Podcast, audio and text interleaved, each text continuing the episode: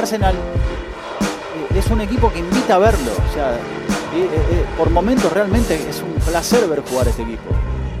Eso es un montón, lo logró después de mucho tiempo. Robinson. Ahora viene para Daniel James. Pretende girar contra Tom Yasu. La custodia fiel de la pelota por parte de Thomas Partey. Ah, bueno.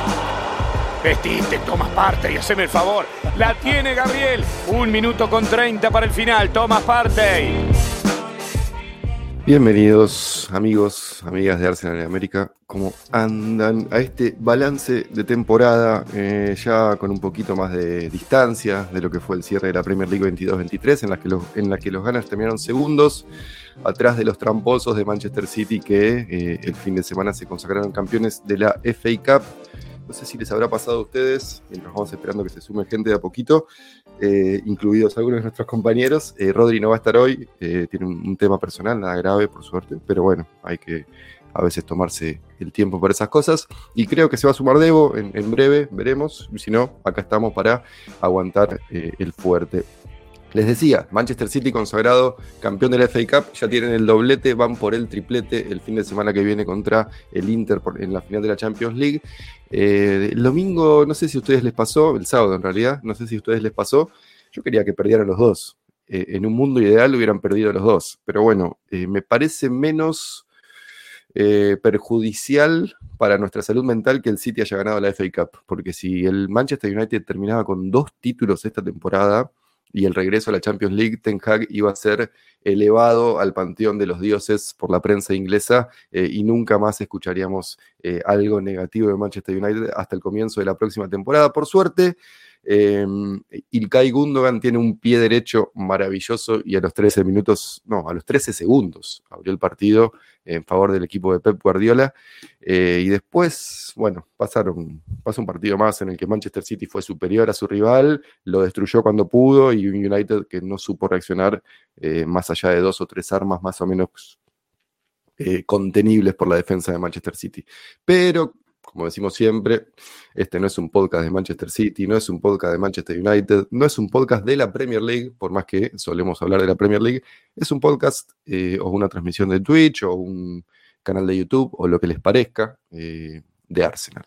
Eh, y se termina la temporada y el capítulo pasado prometimos una especie de ranking, balance, votación nada, organizar cómo vimos cada uno de nosotros a los jugadores esta temporada y, para eso nos organizamos un poquito internamente y, hicimos algo que se llama Tier List, em, que es una especie de eh, página que te permite hacer rankings de, planteles. Y bueno, y si les parece, vamos empezando con eso. Mientras me desabrocho el uso, me dio un poco de calor. Em, bueno, acá estamos.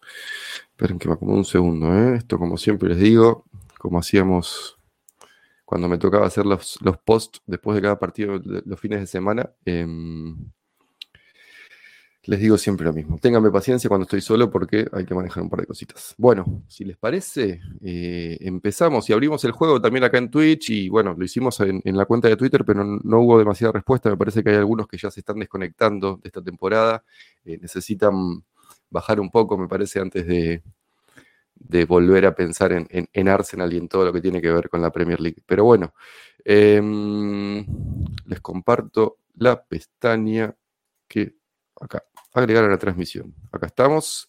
Yo lo hice de esta manera, porque, no sé, me pareció la mejor manera, porque quería dividir en dos eh, los jugadores que me gustaron mucho esta temporada quería claramente señalar a los peores eh, y quería señalar a los que me parece que tienen chances de mejorar. Después, bueno, vendrán los que para mí tienen que salir del club, eh, que como verán son bastantes. Eh, no sé si todos ustedes los identificarán por las caras, pero bueno, les voy a ir diciendo los nombres.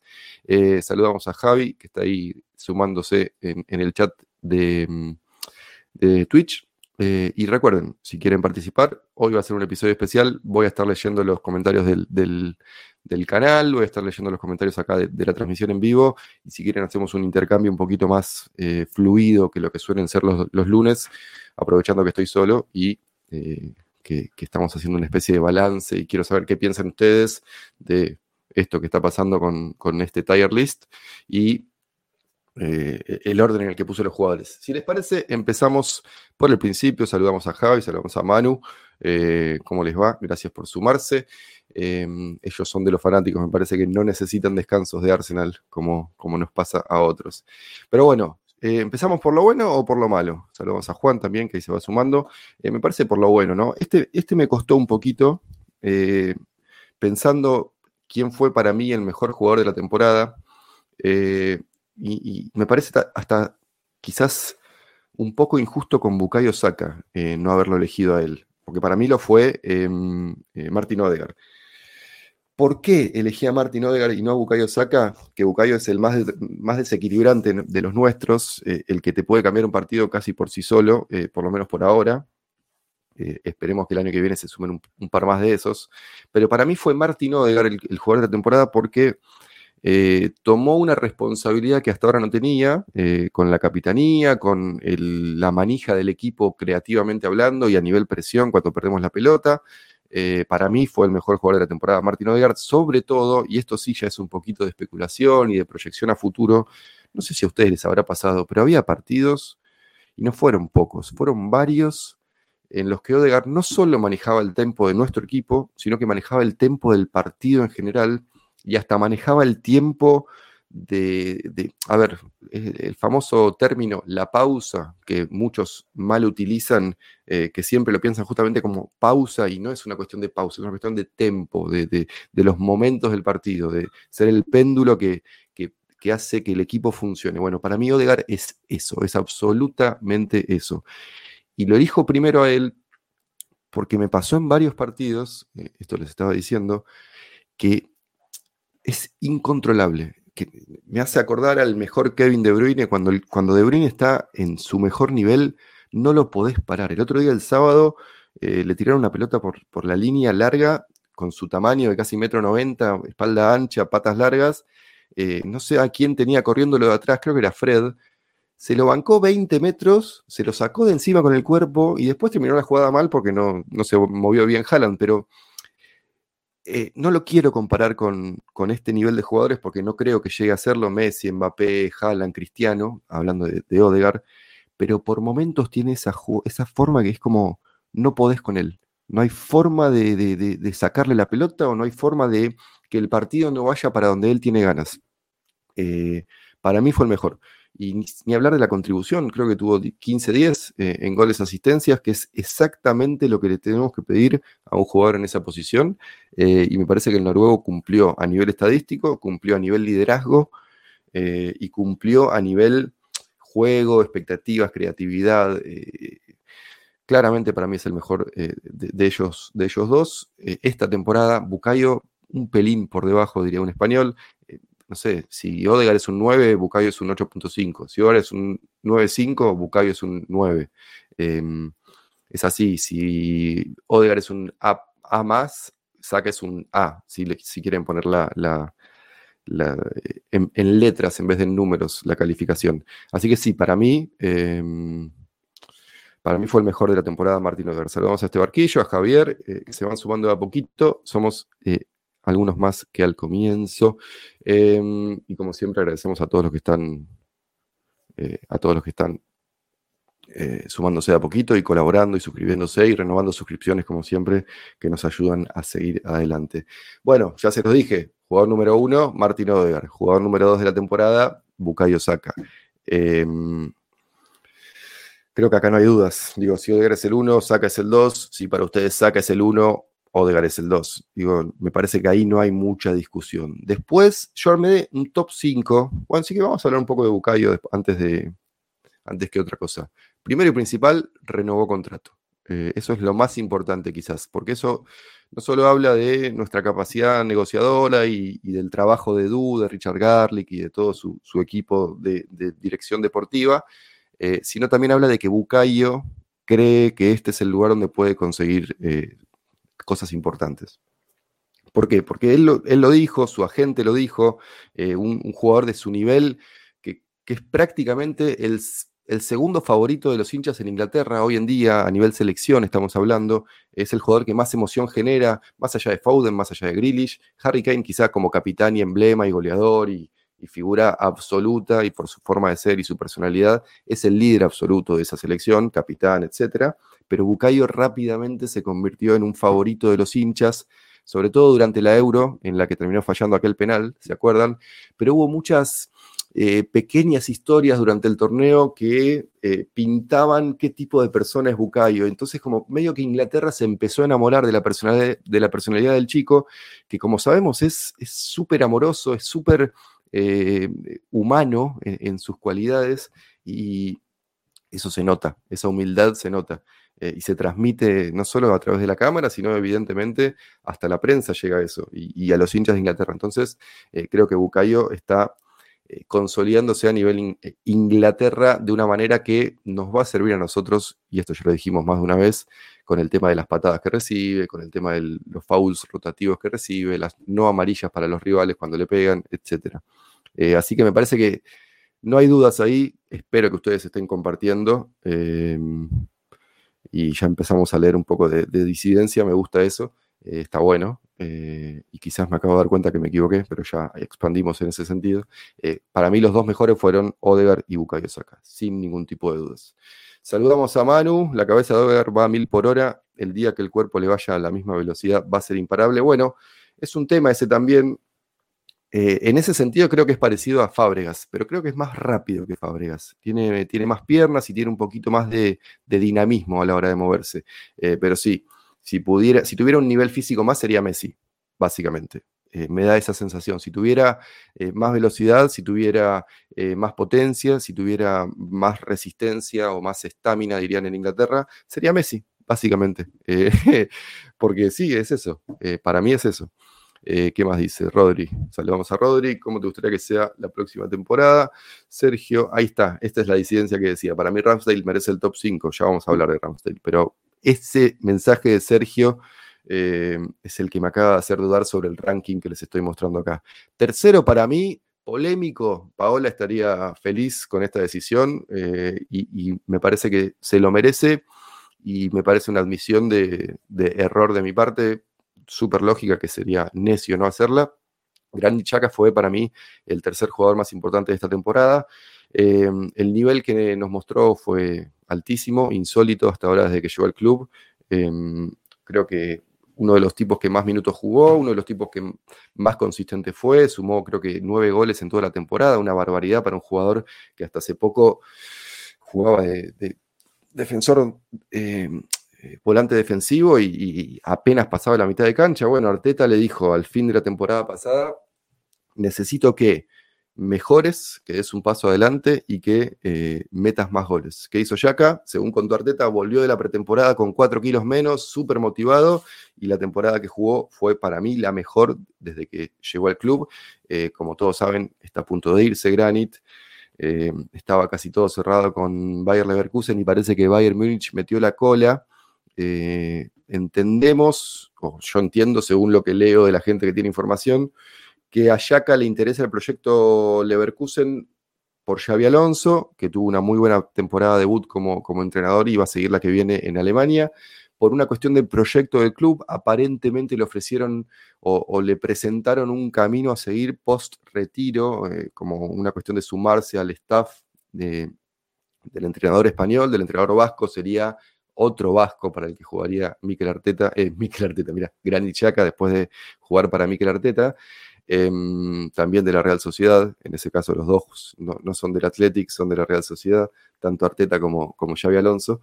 Em, y bueno, hay que ver cómo se termina decidiendo eso. Parecía todo cerrado con el Bayern Leverkusen, pero eh, cuando el Bayern Múnich mete la cola, en general el poderoso alemán eh, suele quedarse con, con, lo que busca. Eh, no se le suelen escapar entre las manos sus objetivos de fichajes. Pero bueno, falta un montón. De hecho, ni siquiera empezó la ventana de pases. Eh, por eso tampoco hay que hacerse tanta mala sangre. Después completan el top 5 para mí eh, dos jugadores que nos lavaron la cara y nos dieron herramientas que no teníamos hasta el comienzo de la temporada. Eh, William Saliba y Alexander Simchenko. Saliba por una cuestión básica de Creo que para mí es el mejor dos de Inglaterra hoy en día, eh, por más que esté lesionado. Quizás el único que le compite es John Stones, pero juega otra cosa, entonces El City no tiene un central diestro eh, o central derecho como tenemos nosotros en, el sentido clásico. Eh, juegan, en vez de invertir a un lateral, invierten a un central y, el central juega de box to box prácticamente, como lo vimos el otro día Stones en, la final de la FA Cup. una innovación más de Pep Guardiola que ya no sé cuántas realizó desde que es técnico hace que 15 años. pero bueno, un crack. Stones me sorprendió absolutamente con, con ese puesto y la verdad que la está rompiendo toda. Pero creo que vamos a estar de acuerdo eh, en que tanto Saliba como Sinchenko transformaron a este equipo y lo hicieron capaz de competir con Manchester City por, por la liga. Y de hecho, cuando Saliba se lesionó y las veces que Sinchenko no estuvo, lo sentimos, lo notamos. Eh, yo a estos jugadores les pongo entre un 8 y un 9, por eso son mi top 5 para mí son los mejores y como les decía antes, el comentario de Sergio Chiriboga me hizo dudar que tal vez Ramsdale podría haber estado ahí arriba y no Sinchenko por una cuestión de disponibilidad. Eh, Ramsdale jugó prácticamente todos los partidos y todos los minutos de esta Premier League y, eso también es un factor porque el tema físico de Sinchenko es, un, es una cuestión que hay que resolver o que hay que buscarle la vuelta eh, porque si vos sos tan dependiente de un jugador, y es un jugador que no te garantiza los 38 partidos, esto ya lo vivimos con Partey, los 38 partidos de la Premier League por temporada, y si sumamos los 6 más 2, 4, 6, lo que sea en Champions League, que son otros 10 partidos, ponele en un caso de cuartos de final, si, salimos de la fase de grupos y, avanzamos en octavos, estás hablando de 48 partidos, eh, sin contar las copas locales, que no sabes si vas a contar todos esos partidos con, con Sinchenko. Esa es la realidad. Tiene, tiene ese tema físico que veremos si se resuelve o no, o si es algo más eh, de esta temporada. Veremos qué pasa ahí, pero sí. No sé si estarán de acuerdo, pero mi top 5 es ese. Odegar, Saka, Shaka, Saliva, Sinchenko. En ese orden particular. Eh, quizás, ahora estoy empezando a reconocer mi error, coincidiría con Sergio y tendría que estar Ramsdale en lugar de Sinchenko y Sinchenko un escalón por debajo. El tema es que Sinchenko es tan fundamental a la hora de, nuestro eh, fútbol, a la hora de nuestro planteo ofensivo y defensivo también, que es como, no, podía no ponerlo entre los cinco más importantes de la temporada, pero bueno, ese es, esa es mi, decisión. ¿Qué más tenemos por acá? A ver, vamos a empezar con las preguntas o los comentarios acá. Eh, Esteban Quillo le responde, Sinchenko le responde a Sergio. Eh, Sinchenko nos ayudó a marcar el sello que nos distingue al jugar. Ramsdale fue tremendo, pero no nos cambió el juego como sí lo hizo el ucraniano. Bueno, más o menos estoy, en este caso estoy un poquito más cerca de lo que dice este barquillo que de lo que dice Sergio, pero sí me hizo dudar, eh, me hago cargo. Para mí Ramsdale eh, quizás no, quizás no. Nos demostró que es un arquero de equipo grande, un arquero que tiene una personalidad importante y que es capaz de sostenerse eh, a este nivel sin ningún tipo de problema. Recuerden lo que dudamos cuando lo compramos a Ramsdale. Dos descensos consecutivos, siempre jugando para equipos chicos, entre comillas. Eh, no, no, lo de este chico y ahora con el descenso de Everton, me parece que se le abre la puerta eh, a pelear mano a mano con Nick Pope, el arquero de Newcastle, por el número uno de Inglaterra. Digo, porque Pickford, descendido con Everton, dudo que mantenga el número uno inglés. Eh, veremos qué hace Southgate, porque Southgate lo ponía a Maguire cuando era suplente del United. Eh, toma decisiones extrañas el técnico inglés, pero me parece que a Ramsdale se le está abriendo la puerta para ser el arquero inglés en la Eurocopa que viene. Eurocopa que es la 24, ¿no? Que se juega el año que viene. Eurocopa 2024 o no. Sí, Euro 2024 en Alemania. Me parece que ahí se le abre la, puerta, siempre y cuando clasifiquen, obviamente, a Ramsdale para eh, ser titular en su primer torneo grande eh, con la número uno inglesa. Creo que el mundo del fútbol inglés se dio cuenta esta temporada del nivel de arquero que es Ramsdale. Como, como pasa siempre, como nosotros vimos antes que Saka estaba explotando y el mundo inglés no se había dado cuenta, con Ramsdale lo vimos la temporada pasada y esta fue la de consolidación para el joven arquero, que también es eso. Si quisiéramos, tenemos arquero para 10 años, más también. Eh, si él quiere también, ¿no? Porque eso es otra cuestión. Pero sí, para mí Ramsey podría, haber metido, podría haberse metido en ese top 5. Pero bueno, insisto con lo de Sinchenko y su eh, influencia tan clara en nuestra forma de jugar al fútbol. Después, a ver, otro comentario. Eh, Sergio le responde a Esteban, puede ser, pero Sinchenko fue más irregular, a diferencia de Ramsdale, nos salvó de... Bueno, por eso, estamos, estamos, es una discusión súper interesante para mí. Eh, hay después otra respuesta de Esteban, pero sí, estamos, estamos más o menos alineados ahí, me parece. Después, Nico, quizás el único cambio que haría sería Gabriel Magaláes por saliva. Sí, bueno, ahí está, el otro que me duele haberlo puesto en un escalón por debajo.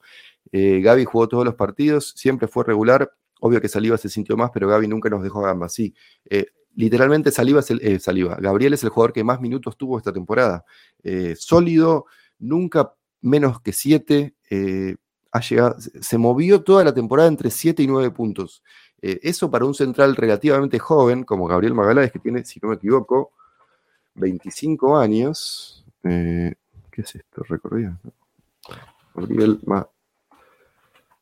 Magaláes, a ver qué nos dice. 25 años. Para un central estás como entrando en tus mejores años. Sí, Gabriel es un. es nuestro Sol Campbell, me parece. Eh, sí le quiero exigir algo. Necesitamos un par de goles más de él la próxima temporada. Eh, porque se acuerdan que cuando empezó esta tuvimos varios goles de, tiro libre y de pelota parada. Eh, y Gabriel es un arma muy interesante para tener en ese sentido. Después se secó ese pozo y, dejamos de, aprovechar todo lo que era eh, la pelota parada, pero Gabriel me parece que sigue siendo importante. Creo que del, del, segundo escalón, de lo que yo le puse segundo escalón, eh, Gabriel y, y son los que más merecerían. Bueno, pero después aparece Martinelli, después aparece Ben White o Gabriel. Es muy difícil hacer un, top 5 esta temporada, eh, la verdad. Me costó. Porque cualquiera que me venga y diga que Ben White merece estar ahí, yo no puedo decirle que no cualquiera que venga y me diga que Trossard merece estar ahí por el impacto que tuvo cuando llegó en enero, yo no le voy a decir que no. Eh, por eso es, difícil y está buenísimo porque habla de que es un equipo que está bien, que es un plantel que está bien. Por eso estamos tan contentos después de esta temporada. Eh, pero está bueno el comentario de Nicolomo, coincido. Eh, Gabriel está en ese segundo escalón junto a Martinelli, Partey, Gabriel Jesús, Ramsdale, Leandro Trossard, Jorginho y Ben White. no sé qué les parece Paola habla, igual se va a quedar acá. Creo que estamos hablando de, de Yaka. ¿Vos creés que se queda, Paola, o estamos hablando de otro jugador? Eh, ¿Qué más tenemos acá? Manu, que compren a Yaka y se olviden de Rice. Eh, no, pero Yaka tiene contrato por este año, o sea, tiene contrato por un año más y Arsenal tiene opción de extenderlo hasta, la, hasta 2025. Por eso, el, podcast pasado hablábamos con Rodri eh, y, con Debo de que todavía no están del todo claros los motivos por los que Yaka se quiere ir. Eh, y sabemos que Yaka es muy privado por un lado y es muy obstinado por otro. Tiene muy, muy claras sus ideas y a veces cuando está convencido de algo es difícil hacerlo cambiar de opinión, pero si sabemos que hay alguien que lo hizo cambiar de opinión al menos una vez fue Miquel Arteta. Recordemos, cuando llegó Miquel, eh, Granit estaba en el medio del lío de post abucheada, post insultos mutuos con los hinchas, arrojando la, la cinta de capitán, sacándose la, camiseta, etcétera. Todo para mí por culpa de Unai Emery, insisto. Eh, y, eh, y Arteta logró convencer a Yaka de que no se fuera a Hertha Berlín. Tenía en ese momento una, opción eh, muy clara, una propuesta muy clara del equipo de la capital alemana.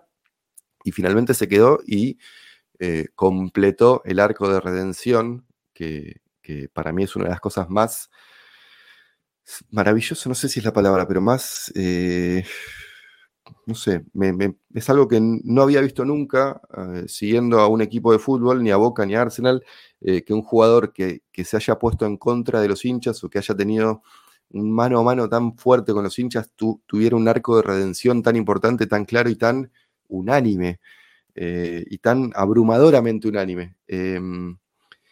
Pero me parece que hay algo más. Eh, no es una cuestión deportiva lo que motiva a Yaka. Tiene que ver, seguramente, como decía Rodri y Debo el otro día, la longitud del contrato. ya tiene 30 años y jugó 7 años en Inglaterra, que es la liga que mejor paga, así que económicamente no creo que tenga eh, demasiados problemas en ese sentido. Em, pero bueno, eh, también está por resolverse eso, porque nunca se saben con estas cosas.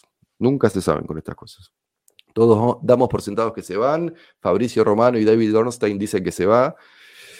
Pero en este fútbol. Eh, no sabemos. A ver qué dice este barquillo. Ramsdale sacó al Leno jugando desde atrás con confianza y tapando cuando necesitábamos. Mejor los dejo juntos. Em, los dejo juntos a quién. Ah, supongo que estamos hablando del, tema. Ramsdale Sinchenko. A Martinelli lo pongo en el top 5 por Yaka. Bueno, acá es donde empiezan las, las discusiones, que dice Gonza que, al brasileño se, merece ese top 5 y yo no, te podría discutir que no. Eh, si te parece, tranquilamente me puedes convencer de que el top 5 eh, debería incluir a Martinelli, sin, sin ninguna duda. Creo que pasó medio desapercibido por el impacto de Odegaard, por el impacto de Jesús, por la temporada de Yaka, por lo que hizo Saka, pero Martinelli también terminó con 15-10. O, a ver. Martinelli. 73. A ver qué nos dice Transfer Market. 15 goles en 36 partidos de Premier, eh, metió Martinelli. 5 eh, asistencias en Premier League y, bueno, 15-6 en total, porque tuvo una asistencia en FA Cup. Nada mal. Yo insisto con esto siempre, 15-10 para mí es una marca que cualquier eh, extremo de, un equipo que pelea por el título tiene que, tener en su cabeza, 15 goles, 10 asistencias, o invertirlo, 15 asistencias, 10 goles, eh, porque es como si vos dividís bien tus goles a lo largo del equipo y, tus extremos tienen esa cantidad de goles, significa que creas las suficientes chances como para que el resto de tus atacantes tengan esas cifras similares, como Odegar, como Saka y como Gabriel Jesús. De hecho, si Gabriel Jesús no se hubiera lesionado, probablemente hubiera llegado a esos números similares y otra sería la historia. Eh, pero sí, tranquilamente Martinelli podría estar ahí, primero, eh, segundo, tercero, cuarto, quinto en ese top 5. No, no tengo nada que discutir. Eh, ¿Qué más tenemos acá? el doble dígito de Martinelli te pone a pensar si no debería estar arriba. Sí, si tuviera 10 asistencias se pone solo en el top 5, pero bueno, Ah, Everton no descendió, dice acá Nicolás Mott. Es verdad, me confundí. Bueno, Ramsdale que le pelea el, puesto a Pickford para mí es mejor y debería sacárselo. Pero sí, mira, mira qué confusión, es verdad. Everton no descendió. Los descendidos que fueron Southampton, Leicester y Leeds. Claro, sí, me confundí el deseo dejó, dejó que, me ganara a la razón. Eh, Everton se salvó, sí, sí, sí, acá está. Llegué tarde al comentario, pero acá estamos.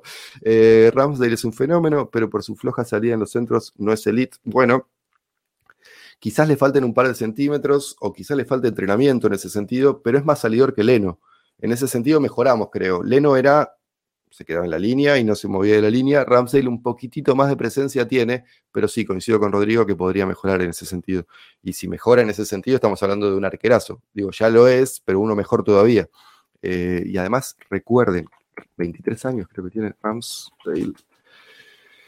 Eh, es del 98, así que sí, tiene 25 años. Eh, para arquero es joven. no es juvenil, no es el equivalente a un chico de 20 años eh, que, juega en, en, una posición en el campo, pero joven para arquero, 25, como les decía, tenemos arquero para 10 años, si él quiere, y, el club también para 10 años. Em, coincido acá con Rodrigo, ¿eh? me parece que es, interesante. Saca Tierney de las ventas, tenemos que mantenerlo. Ah, bueno, acá está el otro tema polémico, me costó un montón ponerlo en las ventas. De hecho, lo había puesto en mejorar, en, la pestaña mejorar, porque yo tampoco lo quiero vender a Tierney. Y yo no estoy tan seguro de que se quiera ir, salvo por detalles personales, que de vuelta es lo mismo que no sabemos en el caso de Granit Xhaka y creo que tampoco tenemos del todo claro en el caso de Kieran Tierney.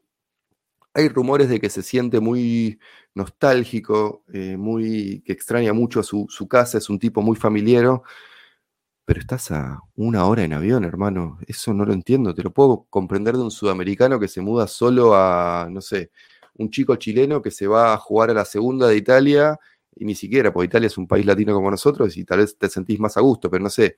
O cuando mucho brasileño que se va a jugar a, Ucrania. ¿Se acuerdan cuando Shakhtar tenía un contingente brasileño?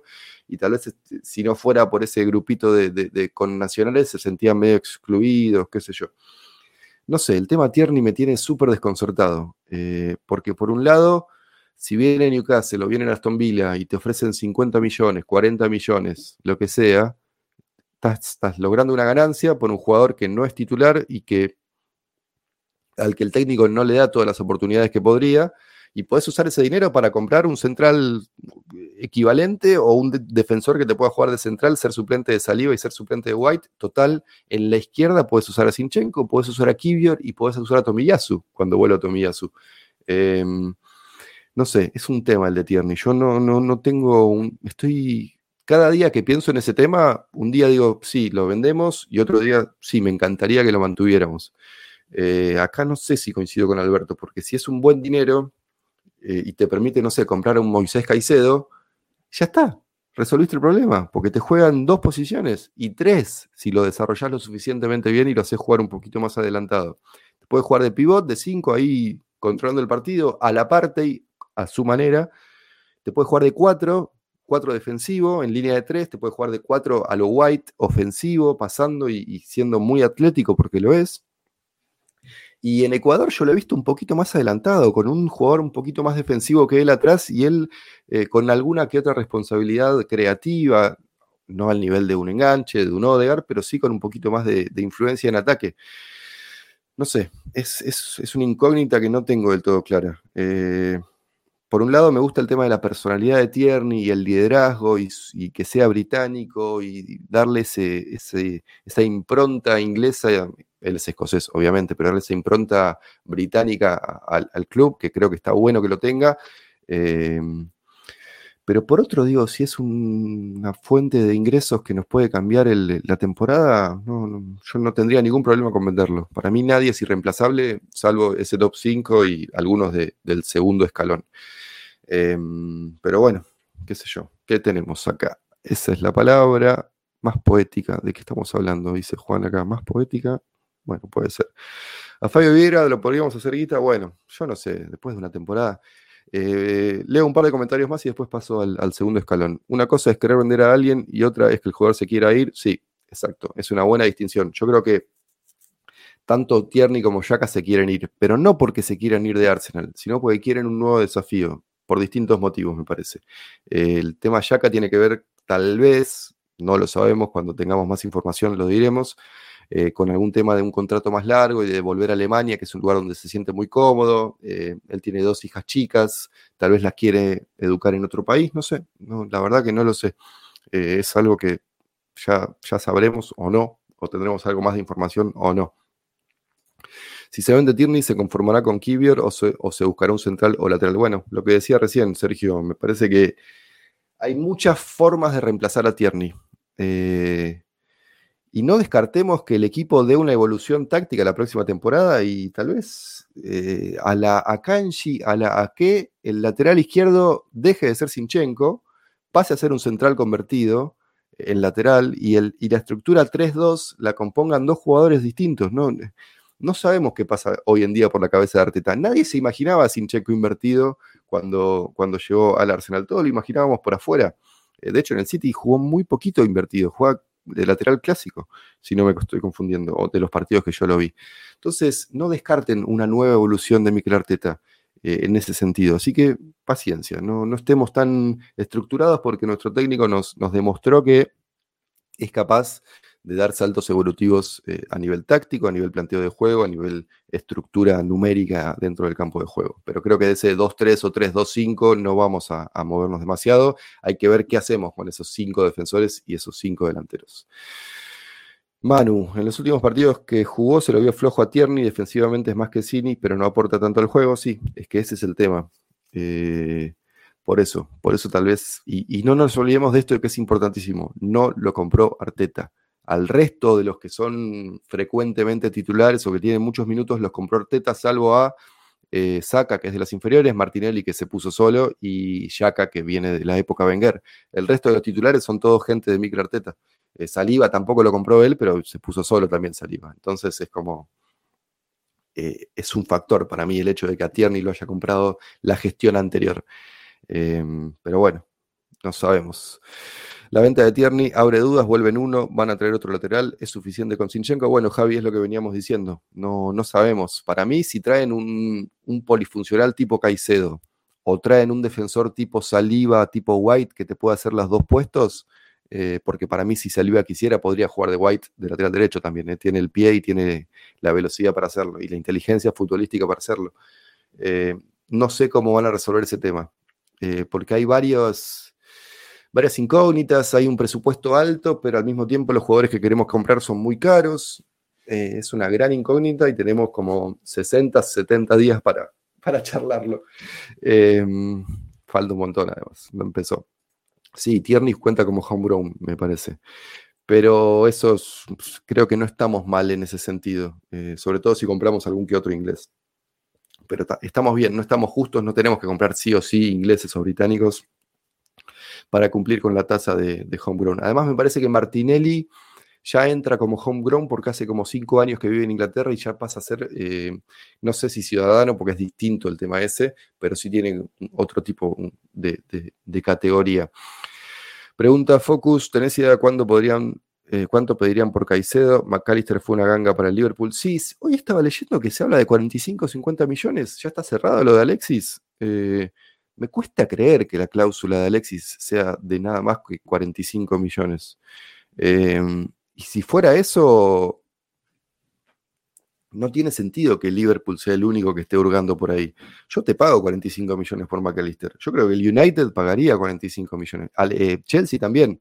Ahora, si es una cuestión de, lo que quiere el jugador y Brighton es, está eh, dispuesto a respetarlo, perfecto. Pero ¿por qué Brighton va a em, rechazar una guerra de ofertas entre los, más ricos de la Premier League. A Brighton lo que le conviene es elevar el precio eh, eh, según eh, la, cantidad de clubes que quieran al jugador. Es lo que pasó con Mudrik en su momento. Digo, como éramos dos los que nos estábamos peleando por el ucraniano, su precio se fue por las nubes. Bueno, ¿por qué no debería pasar lo mismo con Alexis? no, no, no, entiendo ese, ese negocio. si le sale a Liverpool es un negocio pero tal vez Brighton estaría dejando dinero sobre la mesa, no sé. Eh, y Caicedo, eh, recuerden que nos rechazaron ofertas por 70, 80 y 90, si no me equivoco, en enero pasado. Eh, pero yo creo que si ofreces eso hoy en día, te lo, tendrían que aceptar. no encuentro por qué no. Sobre todo porque ya hay un, un, acuerdo entre Caicedo y Brighton de que lo van a dejar ir si llega una oferta aceptable. No sé cuánto lo habrán pagado, pero no creo. Menos de 20 millones seguro. A ver. Oh, Brighton. Por Caicedo.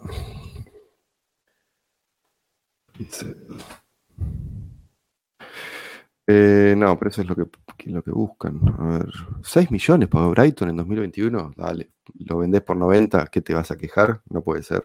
Es el negocio de tu vida. Eh, pero bueno, no sabemos. Yo creo que puede llegar a salir lo mismo que, Declan Rice, esa, esa, línea. En cualquier caso, serían cifras récord para Arsenal, que recordemos, el récord anterior es los 72 millones de libras de Nicolás Pepe, que está ahí en, una lista por si no la ven. Eh, ¿Qué más tenemos acá? Manu dice, le tengo mucha fe a Vieira con una buena pretemporada. Sí, porque ese es un, un dato clave. Él llegó lesionado, llegó con una bota protectora en la pierna hay que ver cómo se, cómo se termina de adaptar. Hay jugadores que les lleva un poco más de tiempo. Hay un tema físico con Vieira, es chiquitito, eh, un poco de gimnasio le va a venir bien. Es joven también, así que hay un poco de margen ahí, me, parece. Por eso lo puse en el, apartado mejorar. Eh, pero bueno, antes de pasar a mejorar, eh, vamos a hablar de los segundo escalón. Ya hablamos de Martinelli, mega crack, titular indiscutido, es uno de los jugadores que más minutos tuvo toda la temporada y creo que va a seguir siéndolo. No sé si eh, hay margen para que pierda la titularidad con Trossard, sino que me parece que va a haber un, régimen de rotación y se van a repartir un poco los minutos, eh, sobre todo también ahora que vimos que Jesús empezó a jugar un poquito por derecha, eso tal vez le dé más minutos a Trossard por el medio, descanse saca, digo, es, como debería funcionar. Quizás faltaría un quinto integrante en esa línea de tres para tener rotación suficiente.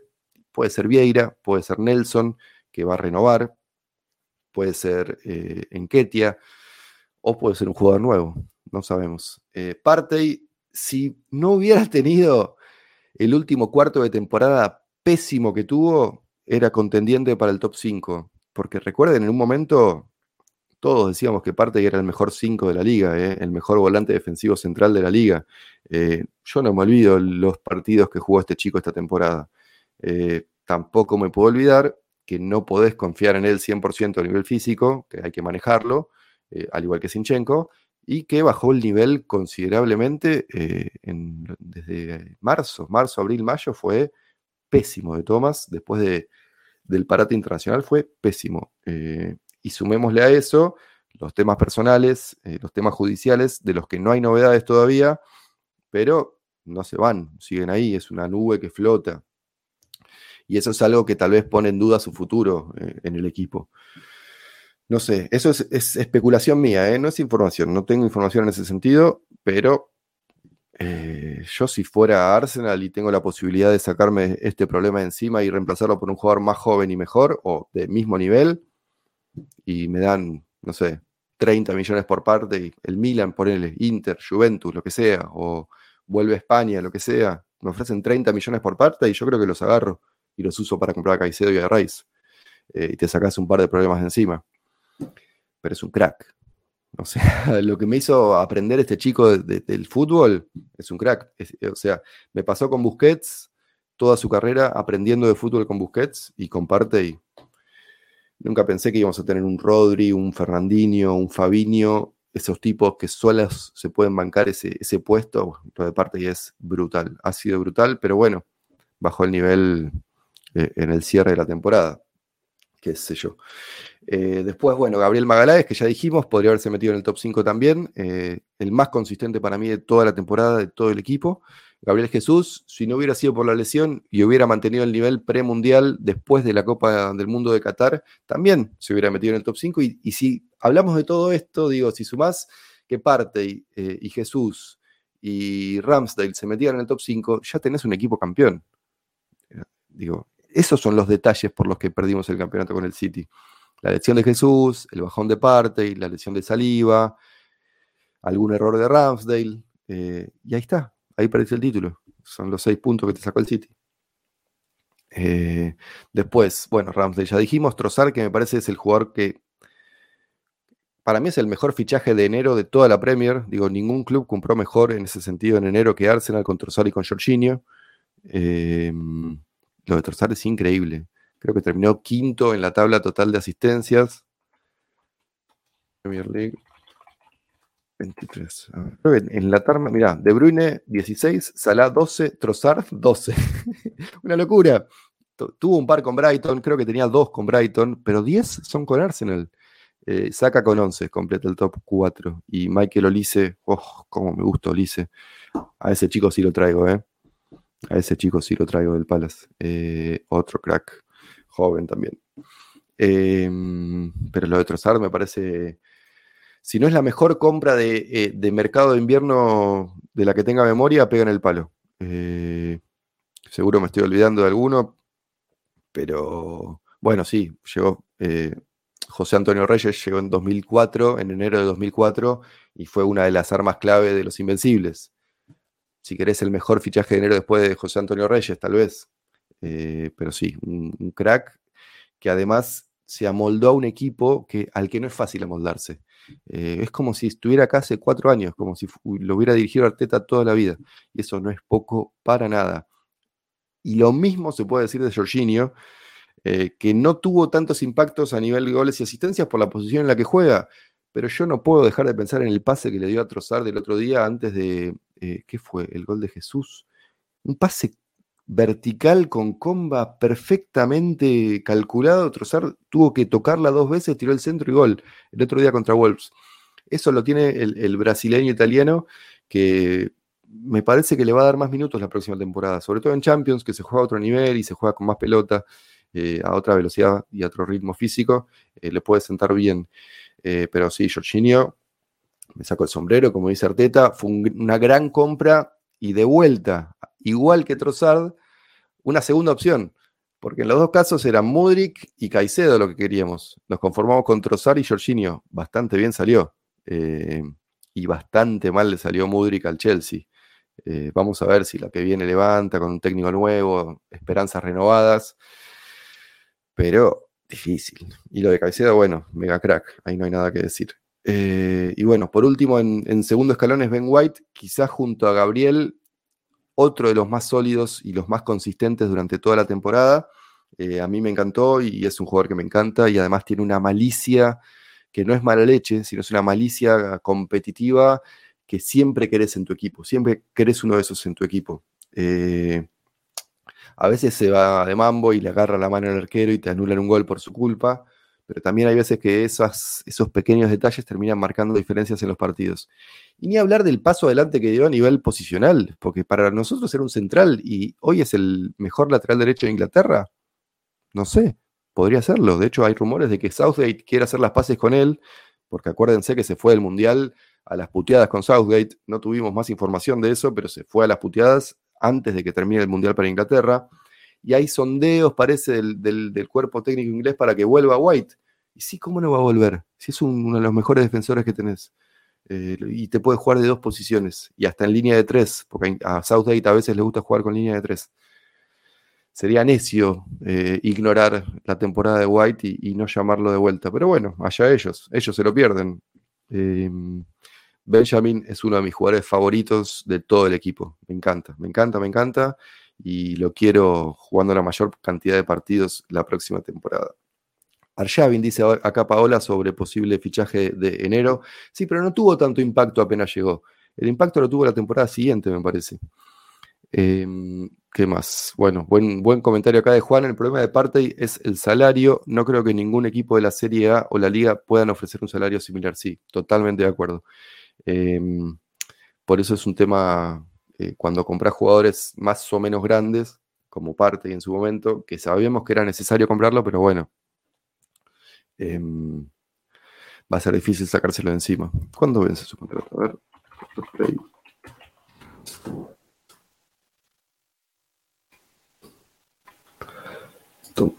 Trans.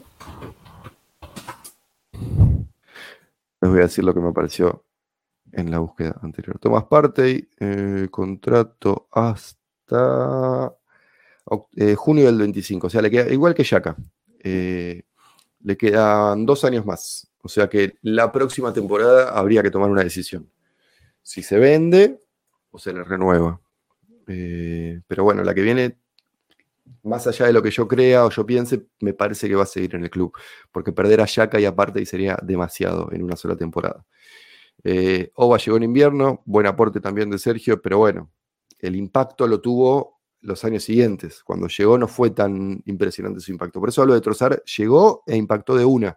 Eh, son los dos ejemplos súper válidos, tanto Arjavin como, como Bamegan, pero eh, en ese sentido, hablando del medio campo, me pregunta Manu, ¿qué opino del interés por Xavi Simons? Sinceramente no lo tengo muy visto a Xavi, solo lo vi cuando jugó contra nosotros eh, con PCB y me gustó, me gustó mucho y creo que puede sumar un montón en este equipo. Eh, pero bueno, es un rumor más. Eh, me, gustaría verlo con la camiseta roja y blanca, pero bueno, digo, no, antes que Xavi lo prefiero a, Declan o a Moisés, me parece.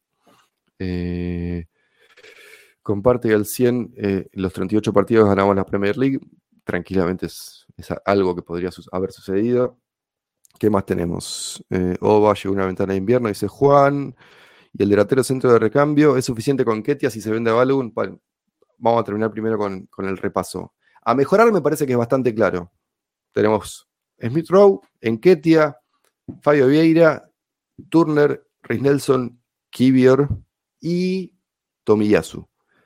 Los primeros seis, o sea, todos menos Tomiyasu, tienen que mejorar su nivel. Y Arteta es capaz de hacerlo. Eh, y lo demostró con otros jugadores. Tomiyasu tiene que mejorar en el tema físico en su disponibilidad. Em, me parece que esa es la clave. Creo que a nivel, y Arteta lo dijo cuando terminó la temporada, que uno de sus trabajos para, la que viene es ese, mejorar algunos jugadores que este año no estuvieron a su mejor nivel. El principal de ellos es Smith Rowe, porque si vos recuperás a Smith Rowe, eh, potencialmente estamos hablando de 10, 15 goles entre asistencias y goles por temporada. Y es de tu academia. Y es un chico que es un crack que además nos demostró que puede entrar a un partido y cambiarlo con goles y asistencias, que no es algo que sea fácil de conseguir. Pensemos que Enketia tiene en su carrera algo así como 40 partidos en los que entró como suplente y, tiene muy pocos goles en los partidos en los que no es titular. Entonces, entrar a un partido a la eh, y cambiarlo con un gol o una asistencia o una jugada es un talento para pocos. Y Smith Rowe lo tiene y lo demostró más de una vez. Eh, así que me parece que de esa lista, el que más me interesa que mejore es Smith Rowe. El segundo que más me interesa que mejore es Fabio Vieira. Y después quiero que Tomiyasu se consolide físicamente porque lo necesitamos y lo vamos a necesitar la próxima temporada. Em, después, los peores, creo que ahí está clarísimo. Holding es el, peor jugador de plantel para mí. Eh, lo sufrimos cuando le tocó jugar. Y después los dos peores no jugaron con Arsenal esta temporada, pero sus pésimas temporadas nos generan un problema a nosotros. Uno es Nuno Tavares, que tiene algún, algún tornillo suelto en la cabeza y a cada lugar que va termina peleado con el técnico y con sus compañeros. Y el otro es Cedric Suárez. Nuno empezó maravillosamente bien con Marsella, metió como 7, 8 goles en 10 partidos y después empezó a hacer la gran Nuno y se le fue la cabeza y va a volver y no sé qué vamos a hacer con él, porque no, no está en los planes de Arteta, de eso estamos seguros. Y Cedric se fue a Fulham a jugar, no jugó y ahora le queda un año más de contrato y está haciendo circular los rumores de que él no tiene ningún problema de que quiere cumplir su contrato con Arsenal, que eso es, él está diciendo al club, si querés que me vaya, pagame. La gran Osil, la gran Aubameyang, la gran, eh, ¿quién más? La gran, ¿a quién más le pagamos por irse? Bueno, ya ni me acuerdo, por suerte. Eh, pero me parece que esos van a ser los, son los peores por lo que nos afecta para la próxima temporada. Y después me quedan dos categorías más. A los que yo quiero vender o que se vayan, o que creo que se van a ir, al que no me gustaría que se vaya es, Tierney de esa lista, el resto eh, que se vayan todos de esos que están ahí. Runarsson, Maitland Nice, que ya sabemos que están out. Marí también, porque se activó la cláusula del Monza, se queda en Italia. Pepe, que vuelve del préstamo que tuvo en, Niza. ¿Estaba préstamo? A ver.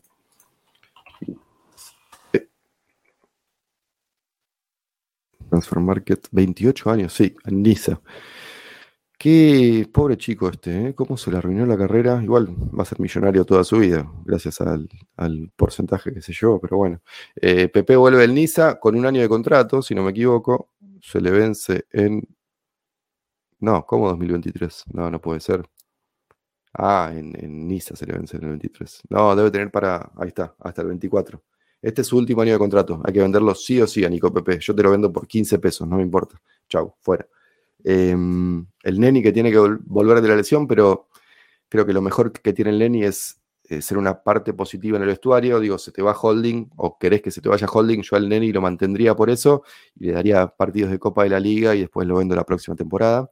Balogun yo lo vendería, es momento de hacer caja y sí le pondría una cláusula de recompra. Em, pero me parece que sí, es momento de venderlo. Sobre todo por esto, digo, la cassette 22 27 goles en, la Liga esta temporada.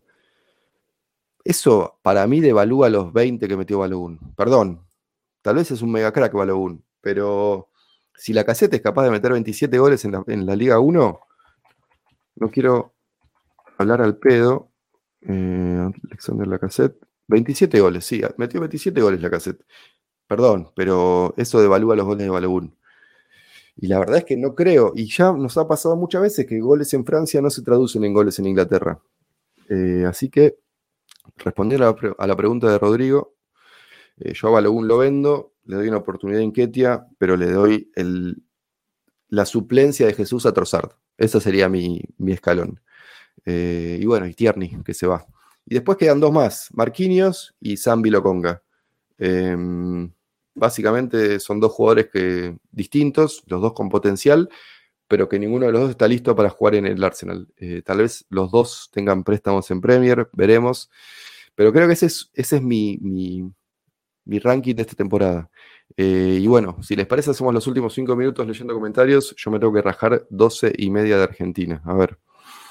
Eh, delante ya hablamos este de Rodrigo. Auba, ya hablamos esto de Nico. Vieron el tatuaje de Smith Rowe, esto me gustó, sí, bien Nico, me había olvidado de esto. Se hizo un eh, Trust de Process en español, se puso, creo que confía en el proceso. Señal más clara de que se va a quedar y de que quiere estar y, demostrar lo suyo. No sé si hay alguna más clara que eso. Eh, nadie se, se tatúa una frase con tanto significado si se va a ir del Arsenal y si no está dispuesto a luchar por lo suyo.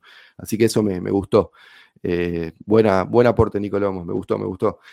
Eh, Smith Rowe y Viera necesitan una pretemporada sanos, sí, coincido totalmente. Madison, acá una pregunta de a quién comprarían de los descendidos. Madison es una opción. Eh, Tillemans no sé, pero igual se termina su contrato.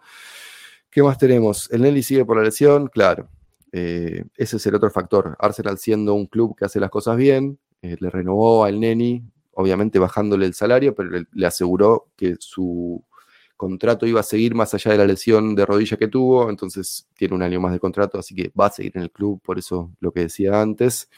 Eh, eh, eh. De esos 20 de Balogun, 4 o 6 fueron de penal. Otro factor clave, gracias Juan por aportar esto. No lo había mencionado, claro, por eso. Lo vendo. Yo a Balogun lo vendo y como les digo, cláusula de recompra o cláusula de posibilidad de igualar la oferta de otro rival en caso de que lo querramos repatriar en algún momento. Y yo entiendo que él quiera jugar, pero bueno, intereses que, chocan. Eh, acá Sergio lo mismo dice, si es mejor venderlo ahora, creo que se refiere a Balogun. Y, ¿qué más dice acá Alberto? Zambi está para venderse. Bueno, sí, si viene alguien que quiere poner todo el dinero y en vez de llevárselo a préstamo, yo también lo vendo a Zambi. ¿eh? Eh, lo pagamos bastante caro, 22, 23, 24 libras, me parece, millones de libras, me parece. No creo que recuperemos ese dinero, pero em, ¿quién te dice? Nunca se sabe. Bueno, esos son todos los comentarios del vivo. Había visto un par en, Twitter. Vamos a. Eh, es un comentario de Federico. Esperen un segundo que cargue esto. Fede Adler. Eh, saludos muchachos. En el último programa creo que no llegaron a leer mi mensaje acerca de lo curioso que resulta que ahora que el Arsenal volverá a jugar Champions League, Yaka se vaya. Se vaya. No recuerdo quién lo dijo, pero desde que Yaka fichó por el Arsenal, el club dejó de jugar Champions. Sí, es raro. Por eso a todos nos sorprende esto. Em, sobre todo porque él mismo Yaka dijo que antes de irse antes que irse de Arsenal le gustaría hacer algo grande con el equipo o algo importante y yo siempre pensé que eso era ganar un título más porque él ya ganó varias FA Cup pero él quería supongo que estaba hablando de la Premier League eh, pero bueno Yaka ya jugó Champions con Arsenal cuando llegó estábamos en Champions y a partir de su llegada no clasificamos más pero ya jugó Champions con Arsenal ese es un error bastante común que yo mismo he cometido de hecho eh, pero ya la jugó así que esa espina ya se la sacó, pero bueno, no sé, yo no termino de entender el tema Yaka. Eh, tal vez cuando tengamos más información sabremos un poco más. Y por último, Miguel Mateo Jiménez, su top sería, puso todo el plantel, Miguel. Odegar, Saliva, Martinelli, Saca, mira vos, White, Gabriel, Sinchenko, Ramsdale, Yaka, Jesús, Partey, Trossard, Jorginho. Ese orden, y dice que no dejaría ir a Tierney, ni a Enquetia, ni a Nelson, y del resto necesitamos traer y mantener ese nivel de plantilla. Bueno, les repito el top 5 de Mateo, de Miguel Mateo. Odegar, Saliva, Martinelli, Saca, White. No estamos tan lejos, ¿no? No está tan lejos. Eh, ¿Y qué más? Bueno, último mensaje de este barquillo. Ya que hizo algo grande antes de irse y eso fue todo. Y eso fue que todos lo amáramos o mínimo cerrar bocas. Sí, eso no es poco. Eh, no es para nada poco. Y, hace falta un corazón fuerte y una voluntad muy importante para hacer lo que hizo Granit. Em, ese, ese, arco de redención del que nos gusta hablar tanto. Bueno, les muestro eh, una vez más mi top 5 em, y, mi top 2, 4, 6, 8, mi top 13, como, hizo Miguel, que puso un, montón de jugadores. Bueno, perdón, ¿eh? Esos son mis jugadores de la temporada para mí. Y como ya les dije, los únicos que podrían subir de escalón ahí son Martinelli, Gabriel Magaleaes y Ramsdale. Eh, y bueno, y White, y también parte. Y, si Jesús no se lesionaba a Jesús, y si Jorginho y Trossard llegaban a comienzo de temporada, ellos dos también se sumaban. Eh, eso está bueno, me parece, como conclusión. Creo que es algo positivo que me haya costado elegir el top 5, que haya tantos jugadores que considere que hayan tenido una buena temporada, que no quiera que tantos se vayan, que dos de los que quiero que se vayan y que ya han sido los peores no jugaron para el club en casi toda la temporada, digo.